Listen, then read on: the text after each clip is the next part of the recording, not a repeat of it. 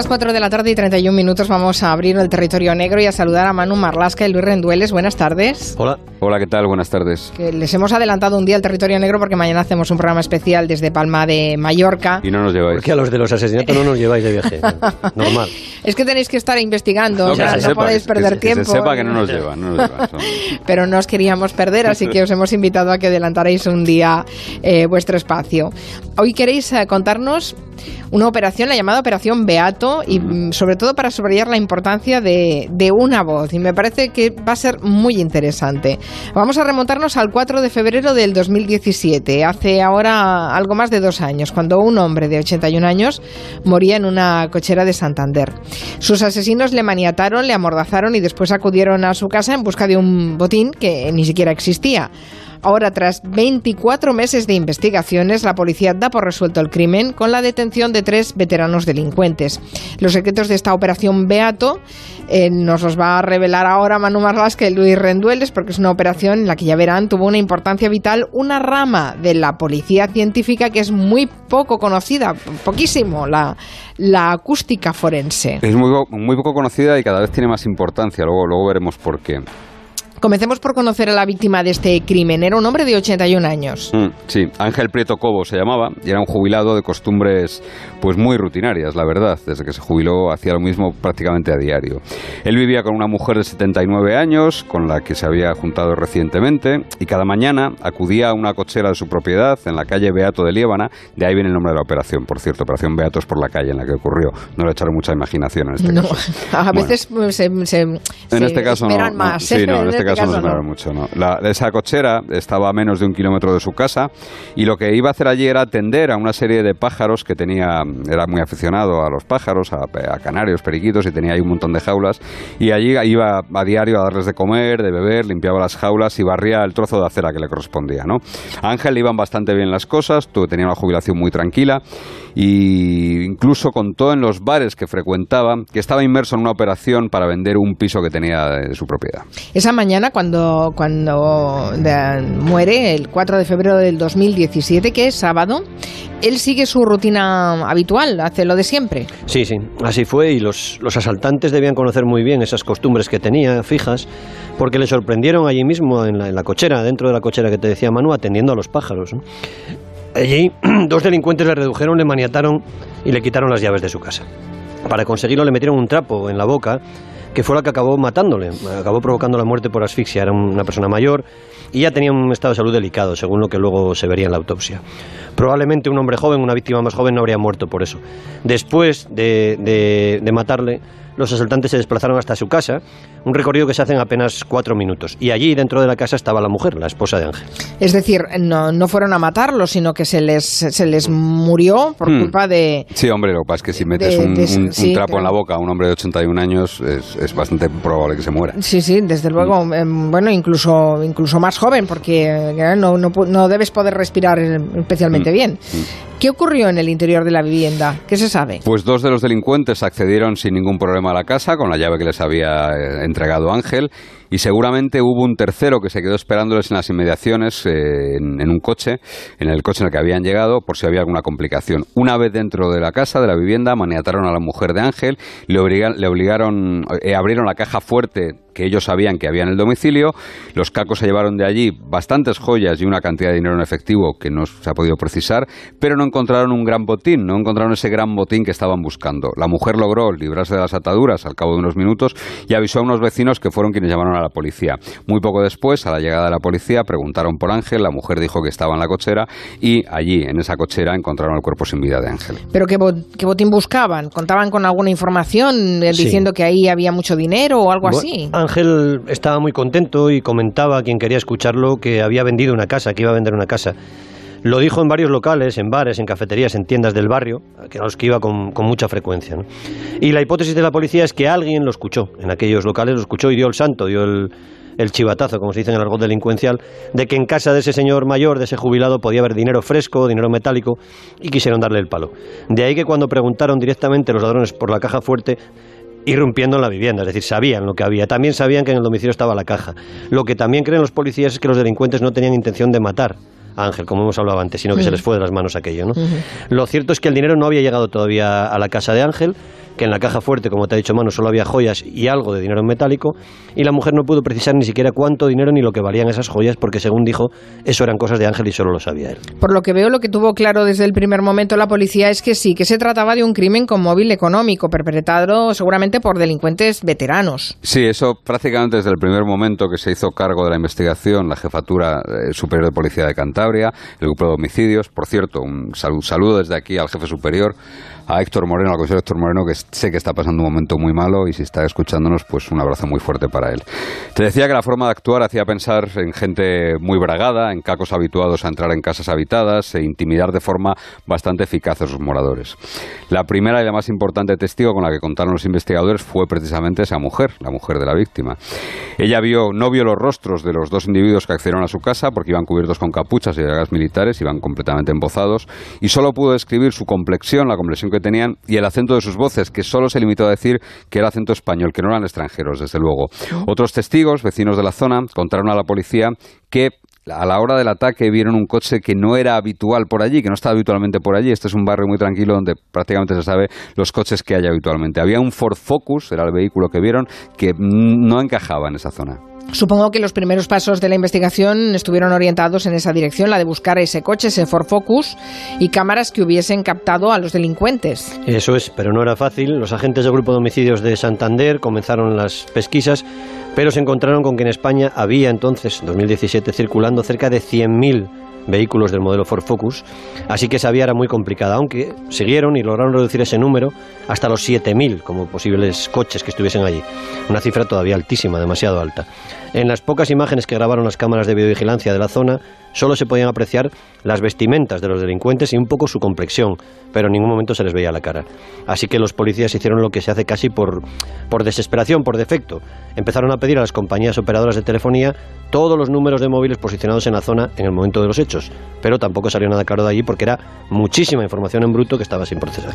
¿Y qué ocurrió entonces? ¿Qué caminos se siguieron en esta operación Beato? Pues en este caso, en esta operación, la policía contaba con una ayuda que muy, muy, muy pocas veces existe. Tenían, eh, tenían grabada la voz de uno de los atacantes, de uno de los autores del homicidio y del asalto a la casa de Ángel Prieto. ¿Por qué? Porque, porque al día siguiente del asalto alguien llamó un teléfono de la Cruz Roja en Madrid y dijo exactamente esto. Hola, buenos días. Soy un papel y un bolígrafo llamando. Te tengo que dar una información. Es que es eso, que me he enterado que hay una persona que está en su casa y entonces quiero dar las señas para que vayan a sacarla. Por eso es que yo no quiero llamar a la policía, que quiero que llame usted. Y enfrente, eh, en el número uno, es un, local con una que tiene una persiana amarilla. Eh, ponga eso, por favor. Eh, llamando a ese teléfono, hay, hay una dirección que vive en el lado. En la lonja está el puesto que se vende o se alquila. Y entonces ella no puede coger el teléfono, tiene que ir a esa dirección, que está cerrada solo con el quisquete, tendrá que tirar la puerta abajo lo que quiera. en, en la misma dirección, no, por Dios. Y te explico esto, mira, escúchame bien. Es una calle es una cuesta arriba, ¿no? Y entonces, donde acaba la cuesta, hay una pared y una casa y tal. Entonces, a la derecha hay una calle que es de circulación. La segunda es una calle pequeñita que no tiene salida y te aparcan coches ahí. Es una entrada de dentro de los bloques. Ahí en esos bloques, en esos bloques eh, aparcan coches. Y entonces, y una puerta pequeñita al lado. Ahí tendrán que tirar la puerta también para entrar porque está cerrada con llave. Mm. ¿Vale? ¿Por qué llama la Cruz Roja de, Madrid? Además, supongo que no debían tener ni idea de que se graban todas estas conversaciones. Por suerte. Además, dice claramente que no quiere llamar a la policía, que llamen ellos a la policía, pero da todos los detalles. Claro, cuando la policía escucha esta grabación que Cruz Roja le pasó, ya no tuvo dudas de que el dueño de esa voz, el hombre que estaba detrás de esa voz, era uno de los autores materiales de la muerte de, Ángel y del asalto a su casa, o como mínimo, alguien muy cercano a todos ellos. Lo que está describiendo esa voz con toda precisión son los lugares en los que los ladrones dejaron a sus víctimas, la casa donde había quedado la mujer y la cochera, él dice la lonja, donde asaltaron a Ángel pensando que la policía todavía no los había encontrado y no sabía que el hombre había muerto a consecuencia del ataque. No sabemos si esa llamada se hace por mala conciencia o se hace con la idea de reducir luego la condena que le puede caer, ¿no? En la que se pide al interlocutor que llame a la policía para que vaya a esos lugares porque dice había personas heridas. Supongo que el análisis de esa llamada es lo que dio el montón de pistas a la policía necesarias para, para empezar a armar el puzzle. Sí, la primera pista que da esa llamada es el lugar desde el que se hace esa llamada, ¿no? Eh, se localiza fácilmente porque queda registrado el teléfono desde el que se llama y ese teléfono corresponde a una cabina de la ciudad de Vitoria. Eh, es decir, que la policía supo que eh, al menos uno de los protagonistas del suceso estaba lejos de Santander 24 horas después. La segunda línea de investigación que dejaba esa llamada era precisamente eh, el lugar al que se había hecho, no desde dónde, sino al que se había hecho, un teléfono de la Asamblea Cruz Roja en Madrid. No era un número de emergencias, no era un número que estuviese en los listados de números de, en ninguna web de la Cruz Roja, en nada parecido, no era un teléfono conocido eh, por el público, digamos, ¿no? Por tanto, eso, hace, eso hizo pensar a los investigadores que el comunicante tenía o había tenido en algún momento alguna relación con la Cruz Roja y por eso conocía ese teléfono. El hecho de que no hubiese llamado al 112, al 091 o cualquier otro número de emergencias también indicaba que el tipo tenía bueno, pues cierta conciencia forense, es decir, sabía perfectamente que esas llamadas iban a quedar grabadas y por tanto eso mm, hacía pensar en que se trataba de un delincuente, alguien veterano y alguien que sabía, tenía, como, dicen los criminólogos, cierta conciencia forense, ¿no?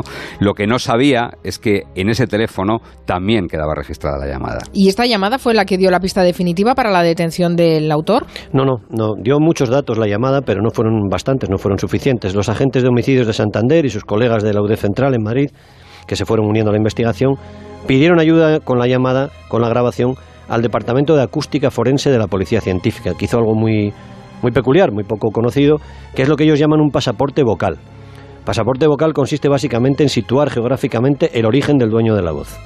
¿En qué, se, ¿En qué se basan? Básicamente en el acento para hacer este pasaporte bucal. No solo en el acento, que en este caso se aprecia perfectamente además, que es un acento del norte de España, casi casi con seguridad del País Vasco, ¿no?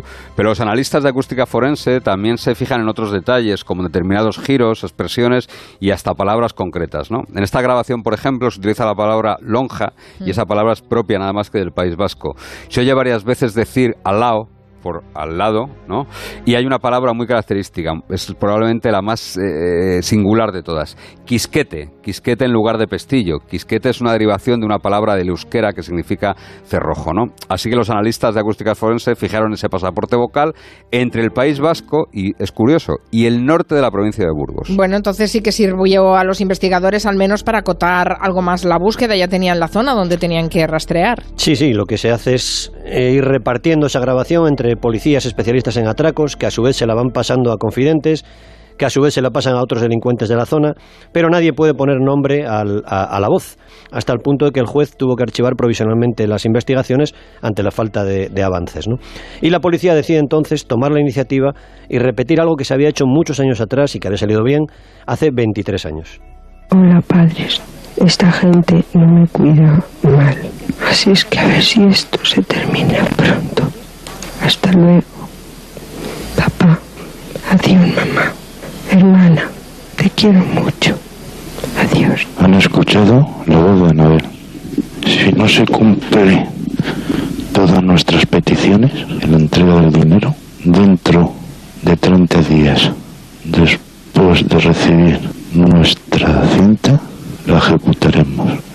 Porque repito, y perdone mi insistencia, que solamente queremos el dinero y el dinero y nada más y que Anabel se encuentre en el regocijo de sus padres. ¿Comprendido?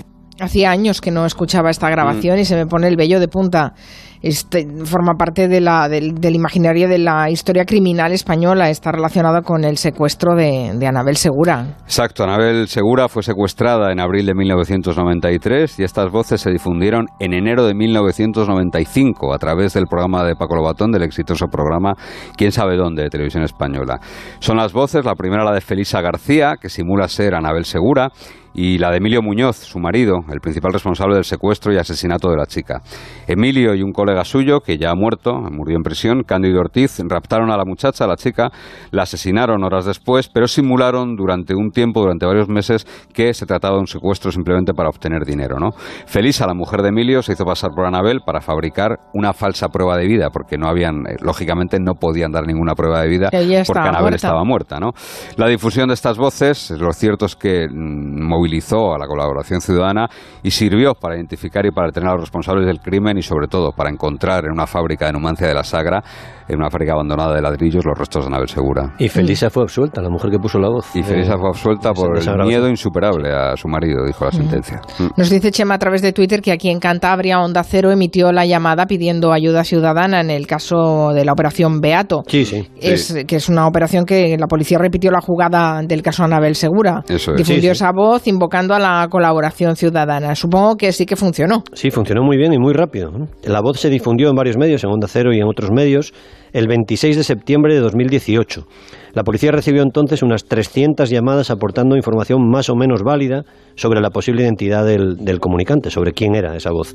Y algunas de esas llamadas acertaron.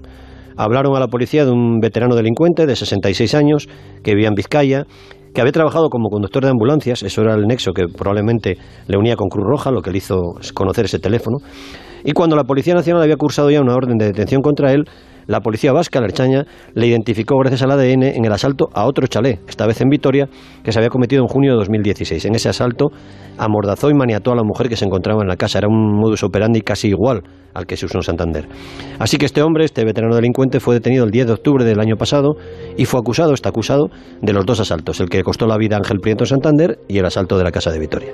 ¿Y quién es este primer detenido en la operación Beato? Este hombre al que no sabemos si la mala conciencia o qué empujó a llamar a la Roja y con ello facilitar la detención. Pues se llama Paulino Gómez Lobato, tiene 66 años y tiene un, historial delictivo muy largo, de 39 detenciones, que arranca en el año 1980, hace un montón de años.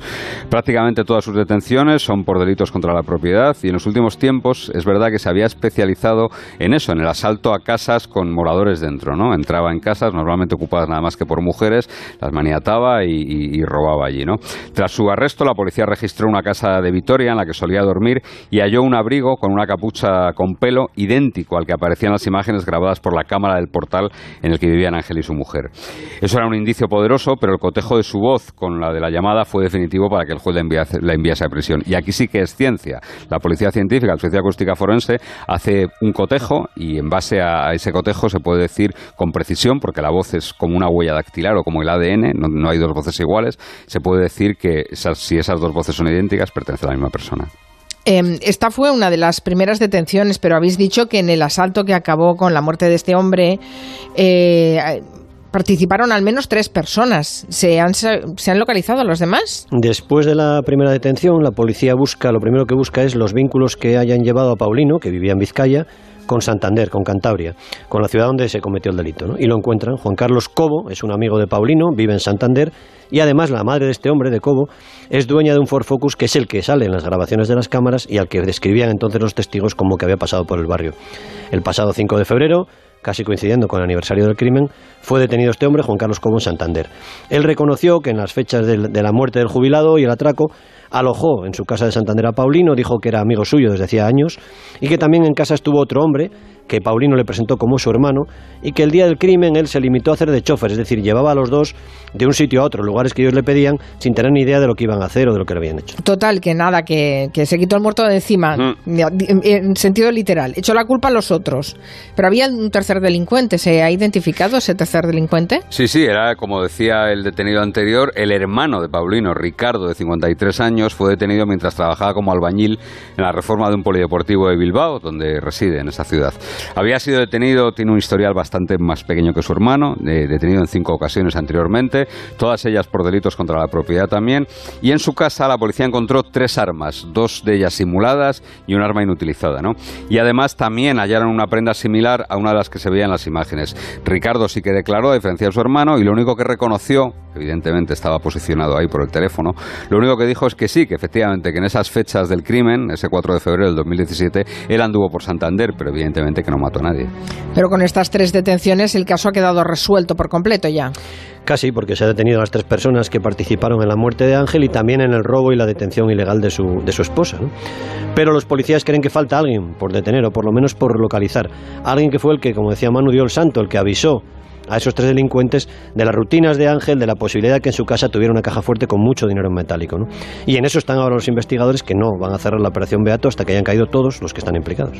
Es apasionante ver cómo se van juntando las piezas, cómo cuando tienes un punto y empiezas a tirar del hilo puedes desenrollar toda la, toda la madeja, ¿no? Pues mira, aquí probablemente, para ser honestos, si no hubiese existido esa voz, o si alguien lo hubiese reconocido, habría sido muy, muy, muy complicado, porque eh, no había, no hay un nexo directo que, que, que una a unos atracadores habituales en Bilbao, en esa zona, en Vizcaya, con este robo en Santander, ¿no? No había ninguna relación y de hecho lo que está buscando la policía ahora mismo es ese nexo. ¿Quién les pudo informar? ¿Quién les pudo contar a esta gente que Ángel tenía dinero y tenía una caja fuerte? Pero sin la voz hubiese sido muy complicado. Yo no tenía ni idea de que existía esto de la acústica forense que hay en los departamentos forenses expertos en hacer rastreos por, eh, por acentos y por léxicos. Recuerdo que en el manual me corregirá porque ese caso lo tiene grabado a, fuego, pero en el caso de Anabel Segura, cuando los secuestradores llamaban a la familia para pedir rescate, no la que hemos escuchado, sino otras, mm. eh, los profesionales de la policía especialistas lo que oyeron creo que fue la palabra bolo. Bolo que hacía Era una palabra que se usaba mucho en Toledo, en Castilla-La Mancha, y a partir de ahí fueron rastreando posibles gente. Bolo y, sabe más que los ratones colorados. Ratones en un momento uno de los secuestradores y eso ubicó una zona, ¿no? Eh, allí había dos voces, la de los dos secuestradores, la de Cándido y la de Emilio, y es verdad que, los eh, servicios de acústica forense hicieron un trabajo muy fino, pero bueno, ahí contó más la llamada a la colaboración ciudadana y el instinto de unos cuantos policías que, por ejemplo, uno de ellos estaba absolutamente convencido de que el acento de Emilio Muñoz Guadix era el acento de alguien que había vivido en Vallecas, y exactamente, era un atracador procedente del barrio de Vallecas de Madrid. Supongo que para esa acústica forense harán servir todo tipo de, de, softwares con algoritmos donde sí, no, por supuesto introducen una serie de elementos y las máquinas, el ordenador los va cuadrando. Por supuesto que sí, pero... No, no, eh, no es alguien que tiene bueno y decir, yo diría no, no, no, pero, pero, ayuda, ayuda mucho que la ciencia se junte con el instinto de, alguien con oficio. ¿eh? Eso es. Y aparte que lo dice cualquier experto en, acústica forense, dice lo que tratábamos antes, ¿no? que no hay, ningún, no hay dos voces iguales, sino que la voz es prácticamente un, es lo mismo que el ADN o que la huella dactilar y, y, es ciencia pura, ¿no? cuando un cotejo de voces sale positivo. Y últimamente se está utilizando también ese, esa acústica forense para ver el estado de ánimo de determinadas personas en casos de violencia de género, cuando hay amenazas, en caso de secuestros con las llamadas, también se puede detectar, y para eso están trabajando también psicólogos que en, los equipos de acústica forense, se puede ver el estado, el estado anímico o, el grado de agresividad de una persona en esas llamadas. ¿no? Tened en cuenta que ahora eh, se dejan notas de voz por WhatsApp, eh, es decir, hay, hay mucha información, la voz está dando muchísima información y muchísima información a la policía. Claro, y que los delincuentes a lo mejor no son muy conscientes, porque una, una cosa es decidir que llamas por teléfono a un servicio de estos que tienen grabación que yo imagino que después de estos casos nadie se le ocurrirá ni llamar a la policía, ni al 112, ni a la Cruz Roja, ni nada de eso, eh, pero sí que es cierto que circulan cantidad de audios a través de los WhatsApps dejando recados. Eso es, eso y, y, claro, es, es más, es más fácil, este habrá más material para analizar. En este caso la llamada se produce, bueno, pues porque ellos mm, verdaderamente no sé si pensaban que se había muerto el hombre y lo que creían es que la mujer seguía encerrada y seguía maniatada en la casa. Entonces van a indicar que por favor, que, que alguien la saque de allí porque la han dejado atada, ¿no? Hombre, eso será un atenuante, ¿no? en el juicio. Claro. En el juicio, por lo menos, sus abogados lo van a intentar, claro que sí. Claro, decir, oiga, que nosotros llamamos para ver si lo podían, lo podían rescatar, ¿no? Pensando que a lo mejor no estaba muerto. Bueno, yo sé de unos que intentaron que fuese un atenuante el que llamaron a la policía después de poner una bomba en un hipermercado de Barcelona, pero bueno, ya. y no resultó. Y no resultó. no, no. No, es, lo mismo. Todos nos acordamos además de esa llamada y de ese gran supermercado en Barcelona. Tenemos cosido al ADN también aquí. Naturalmente. En esta ciudad. Muchas gracias, Manu Marlasca, Luis Rendueles. Gracias. Oye, de todas maneras estoy pensando que algún experto de acústica forense un día lo tendríais que traer, ¿eh? Tengo la agenda ya, tengo, tengo peticiones del oyente, las tengo que no, Yo pido mucho, soy consciente, pero la verdad es que me parece apasionante. Gracias por vuestro trabajo y por haberos adelantado un día. Adiós. Un beso, hasta luego. Llevándose a Mallorca, hombre. Gracias. Sí, que mañana hacemos el programa cara al público desde Palma de Mallorca, en el Palau de Congresos, que será un programazo, ya lo verán. Y ahí estará Julia Otero, así que eh, creo que hay un aforo de 400 personas. Podemos ir un montón de, gente a ver el programa, así que todos los amigos que tengamos en Palma de Mallorca, que se acerquen a vernos.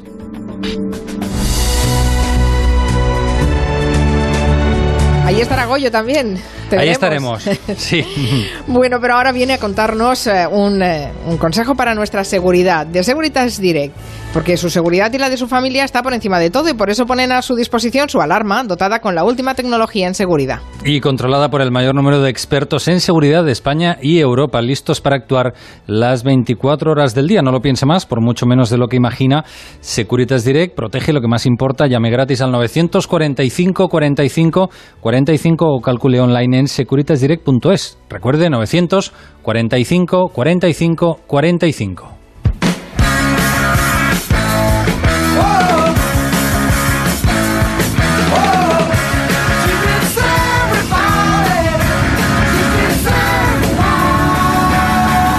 Gelo. De 3 a 7 en Onda Cero, con Carmen Juan.